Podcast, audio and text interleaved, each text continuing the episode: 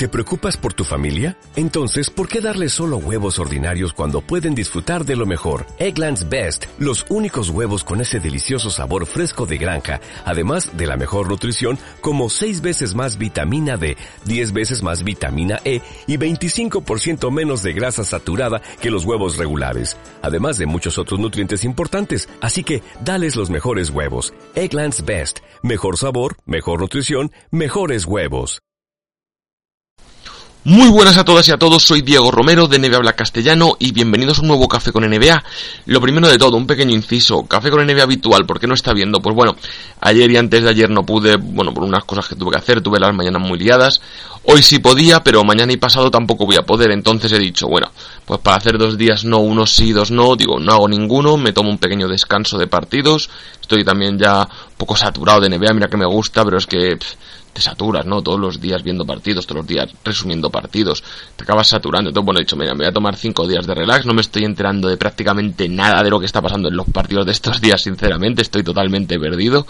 Pero bueno, em, a lo que íbamos, ¿vale? ¿Qué vamos a hacer en este café con NBA especial? Pues bueno, eh, yo creo que, que, es muy interesante este tema, ¿no? Y es que jugadores y, y la liga, ¿no? El sindicato de jugadores por un lado y la liga, como la NBA por otro, han conseguido por fin sellar el acuerdo, ¿no? El famoso convenio que tenía de plazo hasta hoy mismo. Ayer se supone que se llegó ya al principio de acuerdo y hasta hoy mismo, hoy acaba el plazo. Así que bueno, parece que por fin se ha llegado a un acuerdo.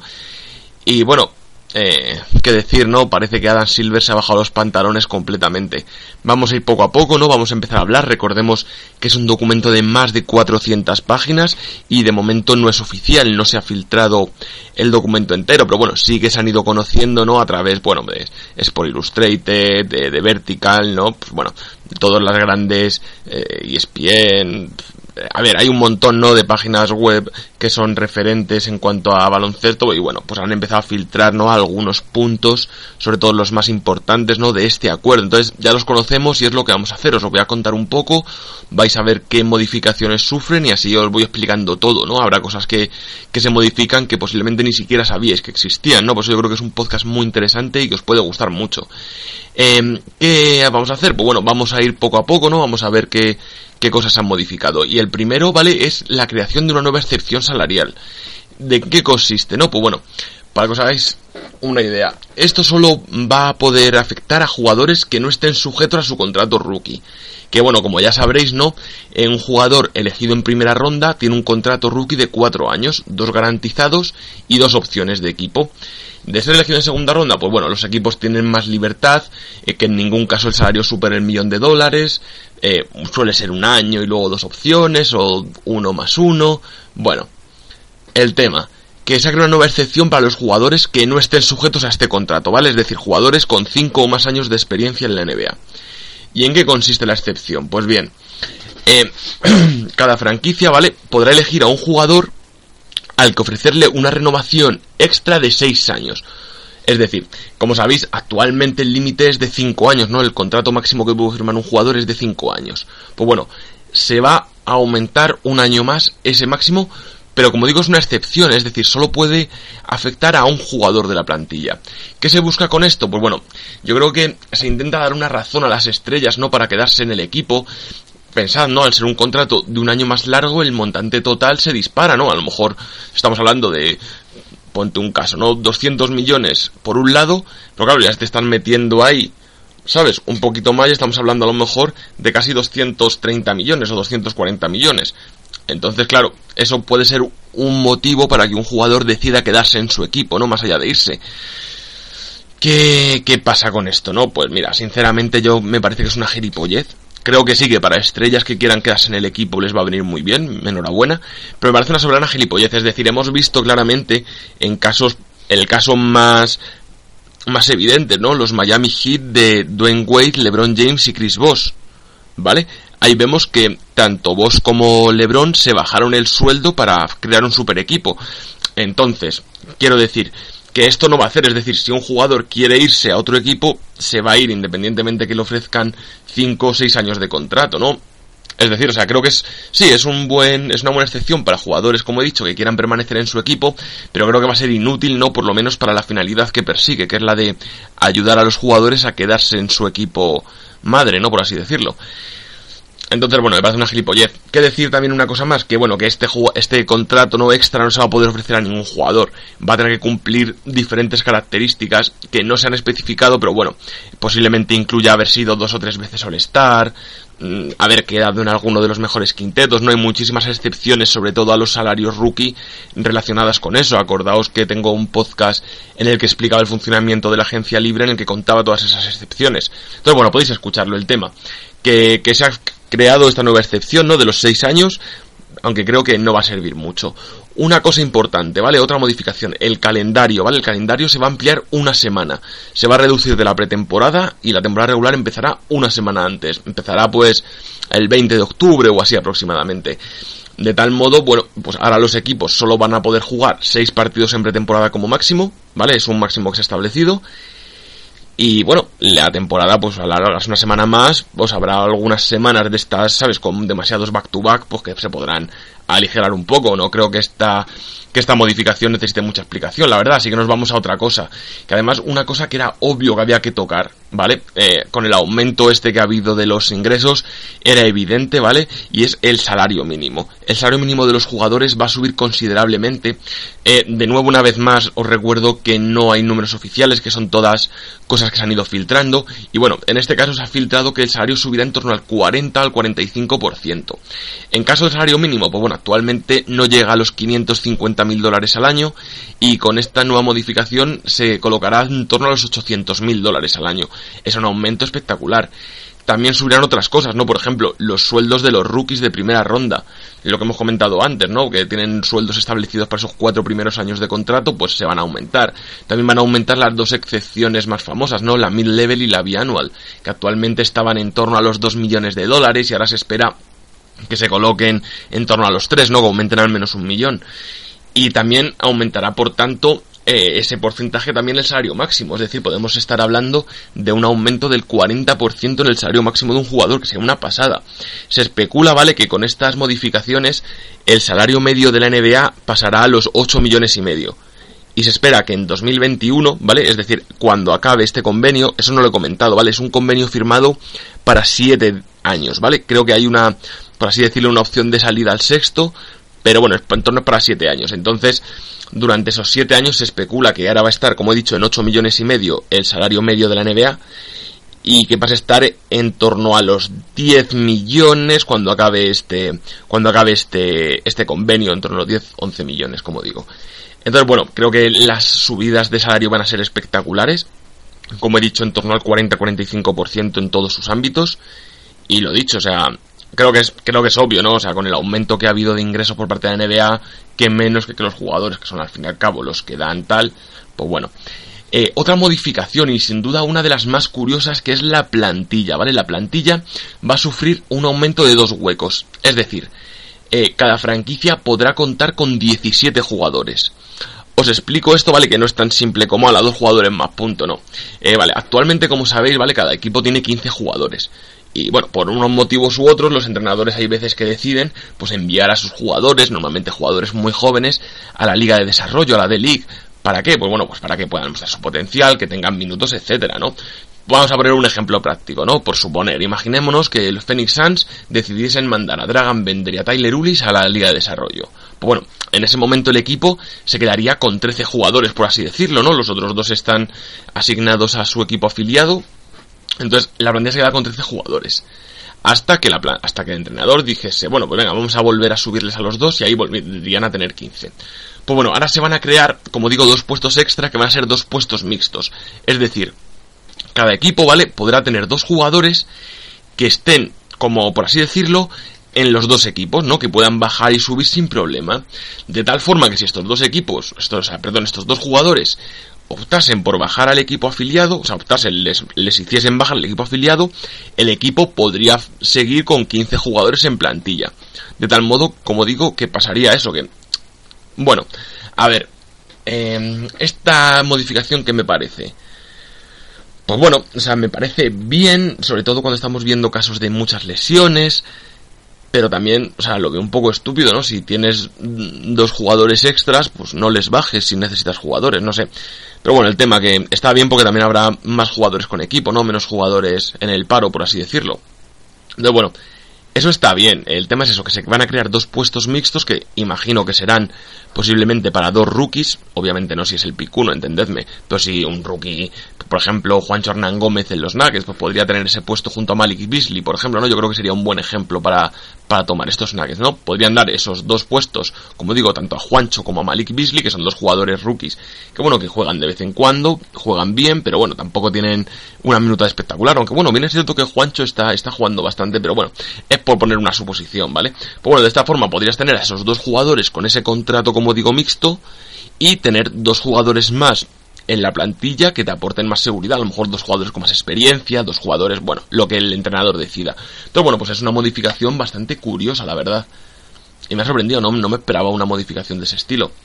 Y bueno, vamos a hablar ¿no? de la gran genialidad. ¿no? Aquí la verdad es que Chris Paul y LeBron James, que como sabéis son presidente y vicepresidente del, del sindicato de jugadores, eh, han modificado una regla, una regla que yo sinceramente no conocía antes de haber estado investigando esto. Y es la modificación de la regla 36, ¿no? La regla de los 36, por así. Es over 36 rule. Over. en fin que la regla de los 36, ¿no? Para entendernos. ¿Qué dice esta norma? Pues bueno, según esta, ¿vale? Un jugador que fuera a cumplir los 36 años dentro del contrato. A ver, vamos a poner un ejemplo, ¿vale? Vamos a imaginarnos un jugador de 32 años. ¿Vale? Un jugador de 32 años no podría firmar un contrato de 5 años por el máximo salarial. ¿Por qué? Pues bueno, pues porque cumpliría los 36 años dentro de esos 5 años de contrato. ¿Vale? Entendéis por dónde van los tiros, ¿no? Es decir, es como una forma, por así decirlo, de evitar firmar contratos muy largos a jugadores mayores que a lo mejor, pues bueno, ya no están en pleno uso de sus facultades, ¿no?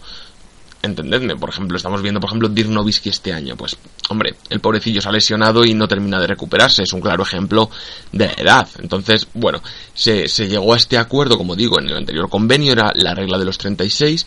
Entonces, pues eso, un jugador con más de 31 años no podría firmar un contrato máximo de 5 años.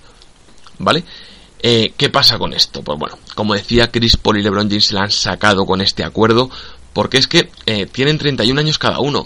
Eh, esta regla iba a impedir que obtuvieran un nuevo contrato por el máximo salarial. Pero ¿qué han hecho ahora? Pues han llegado a un acuerdo por lo que esta regla pasa de los 36 a los 38 años. De tal forma que ellos sí que van a poder firmar su, último gran contrato. Pues la verdad es que, o sea, no son los dos únicos, sí quizás los dos máximos referentes, jugadores mayores que siguen estando a un nivel estratosférico, como es su caso. Eh, pero bueno, hay otros jugadores similares. Y entonces, bueno, esto va a ayudar a muchos a que puedan seguir a un gran nivel.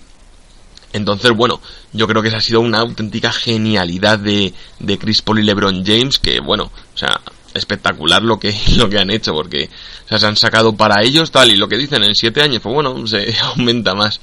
Hombre, eso ya es broma, pero, pero bueno, a ver, de todas formas, a mí me parece lógico este aumento, ¿vale? Porque como, como decía, tanto LeBron James como Chris Paul, jugadores de 31 años, eh, siguen estando estratosféricos. O sea, LeBron James está a un nivel espectacular, Chris Paul, recordadlo, hizo el otro día 20-20 sin pérdidas. O sea, es que son jugadores que pese a estar superando la treintena, son jugadores, como digo, que están eh, rozando el mejor nivel de su carrera. Bueno, LeBron es cierto que sí que no nota tanto, tampoco es que se ha, centrado más en asistir. LeBron ya no es el mismo, ¿no? El mismo anotador compulsivo de, su, de sus primeros momentos. Entonces, bueno, eh, estamos de acuerdo, yo creo que tanto uno como otro son dos jugadores que están en el mejor momento de su carrera, o no en el mejor, pero bueno, están en un gran momento, ¿no? Por así decirlo, siguen en el máximo nivel. Entonces, bueno, creo que me parece lógico que jugadores de esa edad todavía puedan seguir firmando contratos, y si había una regla que lo impedía, me parece bien que se, que se vaya para atrás. Vale, vamos a otro punto, ¿vale? Otro punto que además es bastante interesante y es el dedicado a los exjugadores. Vale, según hemos podido saber, ¿vale? La NBA va a empezar a financiar un programa de ayuda a jugadores con al menos tres años de experiencia. ¿Vale? ¿Para qué? Pues bueno, por ejemplo, imaginas un jugador pues que le ha jugado cuatro años en la NBA, no ha conseguido reunir mucho dinero porque ha jugado con su contrato rookie poco más y le detectan un cáncer. Sabéis que en Estados Unidos la medicina es carísima. Pues bueno, este programa precisamente está para eso, ¿no? Para que si un jugador tiene un problema de salud, no puede tratarse, no puede operarse, pues que esté ahí la liga para darle apoyo y ayudarle sobre todo económicamente y tal.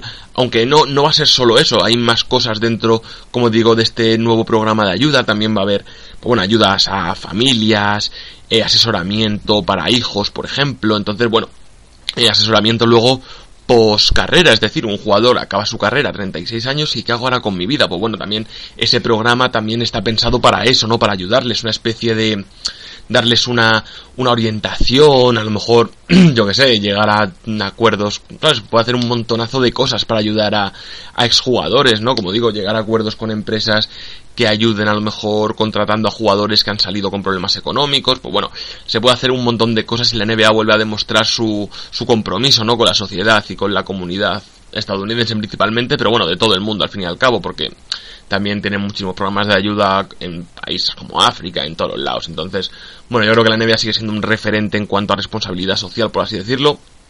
Y como digo, este, este, este programa es un claro ejemplo, ¿no? Em, vamos a ver, eh, ¿qué hay? Bueno, también eh, una cosa que me habéis preguntado a veces es el tema de las pensiones para los jugadores, ¿no? Bueno, esto ya estaba de antes, no se va a modificar, al menos no se ha sabido que vaya a haber una modificación. Y esto lo cuento más como curiosidad, ¿vale? el tema de la pensión para los jugadores. Vale, como sabéis, bueno, no sabéis a lo mejor, pero bueno, el tema es que eh, jugador que haya jugado al menos cuatro años en la NBA tiene derecho a solicitar una pensión, por así decirlo, de jubilación, ¿no? Eh, esta pensión, bueno, son 36.000 dólares al año, en el caso de haber jugado 4 años únicamente, el mínimo, por así decirlo, son 36.000 dólares al año. Entonces, joder, no está nada mal, efectivamente, no está mal, pero bueno, pensad que, que en Estados Unidos el salario medio, no sé por dónde andará, pero imagino que en torno a los 25.000, 30.000 dólares, o sea que bueno, es una buena pensión, pero no deja de ser, pues eso, una pensión. Eh, si es un jugador que haya vivido a todo tren, eso no le vale para nada, o que se joda, que hubiera ahorrado, ¿no? O sea, me parece que es espectacular, ya bastante les están dando algunos.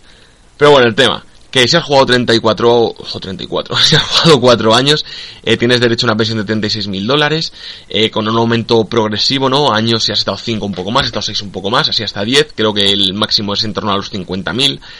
Pero bueno, el tema es que es una, una, ayuda gracias a la cual muchos jugadores consiguen seguir a flote.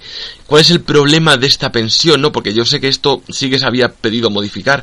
Y es que el problema es que no se puede solicitar hasta los 45 años. Entonces, bueno, algunos jugadores, ¿no? Por ejemplo, Allen Iverson, el, que todos conocemos, se arruinó pues prácticamente poco después de jubilarse, no había llegado a los 45. Yo creo que todavía no tiene los 45. Entonces, bueno, pues no pueden solicitarle. Entonces hay jugadores pues, que quedan un poco desprotegidos. Pero, tío, o sea, cabrón, has ganado mucho dinero en el caso de Iverson. Hay otros casos que a lo mejor, por lo que he dicho antes, ¿no? Jugadores que no hayan sido muy famosos, que hayan tenido contratos mínimos, pues bueno, todavía puedo entender que esa gente a lo mejor se arruine antes. Pero el tema, ¿no? Que, que la pensión está ahí, el problema es los de 45 años. Sé que el sindicato de jugadores quería modificarlo, pero creo que en ese caso al menos no se ha filtrado que vaya a haber una modificación para poder solicitarla antes. Eh, otro tema, ¿no? Eh, acuerdo bastante delicado, ¿no? Pero también yo creo que el menos interesante a, nivel de los aficionados y es el reparto de los derechos de imagen, ¿no? Actualmente la NBA, para que os hagáis una idea, tenía, por así decirlo, pleno uso sobre los derechos de un jugador. Por ejemplo, podría llegar, ¿no? La liga, ¿no? La NBA y decirle, pues mira, eh, este, este, este y este van a hacer el anuncio de, yo qué sé, tío, de no se me ocurre, tenemos gilipollas de Goldman Sachs, ¿no? Pues lo que sea, me da igual. Eh, van a hacer estos el anuncio de BVA, ¿no? Sabéis que la NBA tiene un acuerdo con BVA. Pues bueno, pues van a hacer Harden, Davis, Durán, Curry, LeBron, tal, punto, a tomar por culo. Y tenían que hacerlo. Obviamente los jugadores recibían dinero por hacer eso. Recibían su parte proporcional que estaba en torno al 50%. Por cierto, tema que se mantiene, ¿vale? Se queda, sigue manteniéndose entre 50-50, 49-51, ahí va a rondar el tema de los, del reparto de los derechos.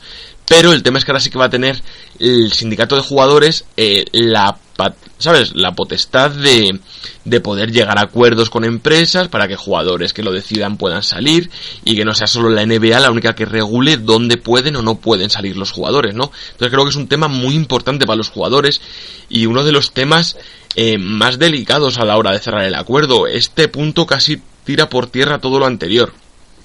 Entonces, bueno, como he dicho, eso va a cambiar ahora. El sindicato de jugadores va a tener también, como digo, esos derechos. La NBA obviamente también va a poder. Pero claro, ahora ya la NBA no va a decir tú, tú, tú y tú lo hacéis. Ahora van a tener que decir, oye, ¿qué os parece hacerlo? Y si alguno dice que no, pues ahí habrá que negociar.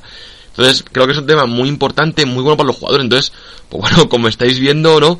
Todas las modificaciones están siendo beneficiosas para los jugadores, o sea, aumento del salario, un poco más de aumento de la temporada, el tema de los derechos de imagen, el haber más plantillas, es decir, más jugadores tal. Bueno, creo que es un tema en el que, bueno, a ver, es que es evidente de todas formas, la NBA tenía que tragar, la NBA eh, ha recibido muchísimo dinero, ¿con qué cara les vas a negar cosas que realmente merecen? Porque tampoco estamos hablando de cosas estratosféricas, o sea, pensad que la NBA como una empresa y cada equipo es una franquicia. Entonces, claro, los trabajadores, a fin, o sea, los trabajadores efectivamente a fin de cuentas son los jugadores. Entonces, coño, pues si una empresa aumenta tanto sus beneficios, es lógico que sus trabajadores también los aumenten, punto. Estemos hablando de mil euros al mes o hablando de, yo qué sé, de 20 millones al año.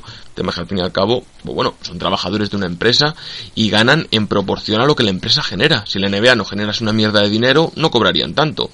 Y si la NBA genera tanto dinero es precisamente gracias a ellos. Entonces, bueno, la NBA ha decidido tragar, no quería arriesgarse a un lockout y poner en peligro todo lo que todo lo que habían conseguido con este acuerdo televisivo y con joder es que la NBA está creciendo exponencialmente ya no solo en Estados Unidos eh, fuera de en España en España yo, estoy viendo un aumento espectacular en cuanto a aficionados de la NBA ya el nivel de aficionados ya podría dar que hablar ya alguna vez he hablado de este tema pero sí que es cierto que, en cuanto a nivel de afición sigue está creciendo, que a veces hay más gente que la sigue. Lo que digo, luego ya el, el quién la sigue ya podríamos estar discutiendo más de qué habría que hacer, pero es algo, es algo importante, ¿no? Mm, ya he hablado mucho y no me voy a, no me voy a entretener en eso, ¿no? En criticar los fanatismos. Pero bueno, eh, poco más que comentar, ¿no? Estos son los puntos más importantes que se han filtrado. También sabemos que hay otros temas que han sido modificados, ¿no? Pero que aún no se conocen. Eh, sé que, por ejemplo, se han endurecido las sanciones, ¿no? Pero se habla solo del endurecimiento de sanciones por temas de violencia doméstica, agresión sexual y abuso infantil. ¿Vale? Mm, solamente se sabe que se van a modificar esos tres, esas tres penas, ¿no? Por así decirlo. Pero claro, entonces, ¿qué pasa? ¿Que las sanciones más comunes no se van a tocar? No, por ejemplo, las de drogas no es la más común que hay en la NBA. Pues bueno, eh, como sabéis ahora, normalmente cuando te pillan la primera vez fumando te suelen meter 25.000 dólares de multa, si hay una segunda vez ya te pueden caer de 3 a 5 partidos y además de aumentar la multa progresivamente a 50.000, 75.000 hasta ya poder caer en una sanción importante. Entonces, bueno, yo entiendo que, que, el tema ese no lo van a tocar, yo creo que, casi está bien, ¿no? Según que droga, claro, no creo que sea lo mismo fumar marihuana que meterte cocaína para jugar creo que no es lo mismo, pero no sé a nivel de, de, reglamento NBA si para ellos sí es lo mismo, ¿sabes? Me refiero, si es las drogas en su conjunto o hay, pues yo que sé, no es lo mismo, como digo, esterilizante, o esterilizantes, esterilizaba la gata y estoy ahí con el run run. No, eh, anabolizantes, mierdas de esas no creo que sea lo mismo que fumarte un porrillo, pero bueno, más allá de más allá de este tema eh, se van a endurecer como digo las penas contra esos casos tan graves y me alegro me alegro porque lo de Darren Collison ha sido una puta vergüenza. O sea que te caigan solo siete partidos de mierda después de que un juez te condene por maltrato. O sea tío la NBA ha dado ejemplos mucho más importantes con gente que ha hecho menos cosas no cosas menos graves por así decirlo. En fin que Adam Silver ni siquiera ha podido incorporar su medida estrella, ¿no? Que él estaba empeñado en lo de retrasar un año la entrada a la NBA para que los jugadores estén un mínimo dos años en la universidad. Esa era su buque insignia, ¿no? Por así decirlo. Pues a tomar por culo. Nada, ni eso ha conseguido meter, ¿vale? Eh, os cuento un poco esto brevemente. Sabéis que ahora mismo los jugadores por norma tienen que estar al menos un año en la NBA antes de poder dar el salto. Y bueno, pues Adam Silver, como digo, estaba empeñado en que vinieran jugadores solo con dos años de experiencia, es decir, obligarles a estar un año más en la NBA. Eh, o sea, perdón, en la NCAA. Entonces, eh, ¿qué pasaba? Que los jugadores decían todo lo contrario. Los jugadores querían que pudieran otra vez volver a como tiempo atrás, ¿no? Jugadores que han llegado como LeBron James, que han llegado directamente desde el instituto, han dado el salto y llegan, pues bueno, un poco verdes, la verdad, ¿no? Y todo el mundo dice, ya, pero es que si no fuera por, si no fuera por el instituto no hubiéramos podido ver a, LeBron James, tal, ya, ni a en Brown, o sea, me refiero que, o sea, yo creo que el caso de jugadores como LeBron, Tyson Chandler, ¿no? Jugadores que llegan desde el instituto y realmente se salen, sí que hay casos, pero pocos, o sea, yo creo que son más. No, lo que no lo sé porque no tengo aquí el dato, pero yo estoy convencido que son más los casos de chavales que van directamente desde el instituto a la NBA, que se dan la hostia, que los que realmente triunfan a corto plazo. Es decir, es muy raro ver un jugador que ha llegado desde el instituto triunfar en su primer año como lo hizo LeBron. ¿Vale? Esos son casos que se cuentan con los dedos de las manos. Entonces, a mí me parece bien lo que tal. Lo que me parece mal es una cosa que ha sonado, ¿vale? Eh, con, bueno, con lo que decía, ¿no? Los jugadores querían que no, que no se aumentase, la NBA quería aumentarlo, finalmente se ha quedado en nada, en que se, se permanece con el año en la universidad y punto. Pero, pero, eh, se está rumoreando que se ha dejado la puerta abierta, se está negociando ahora mismo un posible sistema mixto, eh, lo cual me parece horrible, ahora lo cuento, eh, pero que ya entraría en el futuro, ¿no? Quizá como un anexo a este convenio, pero no, o sea, no va a entrar en la, en el acuerdo este que se ha firmado ahora o que está a punto de firmarse. Eh, ¿qué, hay, no? Pues bueno, eh, quieren hacer el sistema mixto, es decir, que un jugador pueda decidir si dar el salto desde el instituto o estar dos años en la universidad. O sea, es decir, o vas con 18 o vas con 20. Lo cual me parece una soberana gilipollez. O sea, es que me parece estúpido. O sea, lo haces desde el instituto, vale. Lo haces desde los dos años, vale. Pero hacer eso, mal. Muy mal además, porque ¿qué va a hacer eso? Que un jugador va a tener que decidir si estar dos años en la universidad o irse ya a la NBA. Pues muchas veces, por simple impaciencia, van a decir, pues me voy a la NBA, venga, paso de estar dos años estudiando, que den por culo. ¿Sabes? Si te dicen uno, pues dices, bueno, venga, un año aguanto, tal. Pero claro, si te dan a elegir entre nada o dos, mm, pues el 50% va a elegir nada. Y entonces va a haber hostia tras hostia en los drafts. Entonces, bueno, yo creo que la cosa es, o lo dejas en uno, o lo dejas en dos, o lo dejas en cero. Pero algo. Es decir, no, no hagas gilipolleces de eliges una cosa o eliges otra, no. O sea, que hagan lo que hagan, lo hagan y punto. Yo es lo que pido en este punto, porque creo que si no puede haber eh, serios problemas con jugadores que, como digo, por simple impaciencia vayan a dar el salto. Que sí que es cierto, ¿no? Porque los jugadores, por ejemplo, el sindicato usaba el argumento de Manuel Mudiay, ¿no? Como sabéis, tenía una madre muy enferma, necesitaba dinero y en vez de ir a la universidad se marchó a la Liga China un año. Bueno, vale. En ese caso estamos de acuerdo que es una putada el tener que obligar a un jugador a ir a la universidad cuando podría estar ganando dinero para su madre.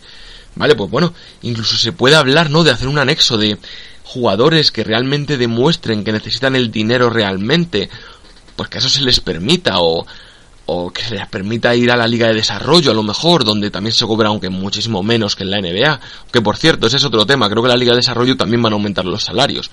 Entonces, bueno, que, que se pueda buscar ¿sabes? Algo para ayudar a esos jugadores o que la NBA les adelante una parte. Por ejemplo, mira, mira qué idea más buena se me ha ocurrido. Que la NBA les adelante una parte, ¿no? De, de ese salario que conseguirán en su año rookie, ¿no? En plan, pues yo que sé, que le den...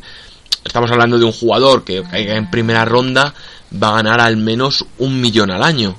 A ver, perdonad chavales, no sé qué decía porque me han llamado al móvil, he tenido que pausar esto. Estaba diciendo, ah, sí, la idea que se me había ocurrido, yo creo que mirad, ¿no? Mirad, imaginaos, eh, un caso, ¿no? Un jugador demuestra que necesita dinero urgentemente, por, por, ejemplo, el tema Moody, ¿no? Porque su madre está enferma y tienen que tratarla y tal. Bueno, la NBA incluso, pues podría, yo que sé, em, adelantar un dinero. Eh, por ejemplo, yo que sé, estamos hablando un jugador, en, a menos que entre la primera ronda va a ganar un millón y medio con el nuevo aumento. Bueno, pues adelantar, yo que sé, 100 mil dólares al año y luego pues a lo largo de sus dos primeros años de contrato pues los vas descontando, algo así, ¿no? Creo que podría ser una buena fórmula para que jugadores que necesiten tal, aún así pues ayudarles a la universidad y tal, no si me ha ocurrido ahora, no sé qué parecerá. Y bueno, aquí, aquí os lo dejo, espero que os haya gustado, que os haya servido y que os guste que os haya gustado, ¿no? Que os hayáis enterado de estos cambios y ya me comentáis qué os parecen. Eh, yo estoy bastante de acuerdo con la gran mayoría, ¿no? Me parece una gilipollez alguno, ¿no? Ya lo he comentado, de los seis años, este de cómo hagan el 0 más 2 este de la universidad, le reviento. Pero, pero eso no, espero que os haya servido y, nada, y que os haya gustado. Así que nada, ya el lunes ya volveremos con Café con NBA. Y lo dicho, pues nada, gracias por estar un día más y, nada, espero que, espero que tal, esto ha sido así muy improvisado según lo he ido viendo, así que nada. Así que espero que haya quedado bien. A cuidarse, chao. Every fan knows the right player in the right position can be a game changer. Put LifeLock between your identity and identity thieves to monitor and alert you to threats you could miss. Plus, with a US-based restoration specialist on your team, you won't have to face drained accounts, fraudulent loans, or other losses from identity theft alone. All backed by the LifeLock Million Dollar Protection Package. Change the game on identity theft. Save up to 25% your first year at LifeLock.com slash aware.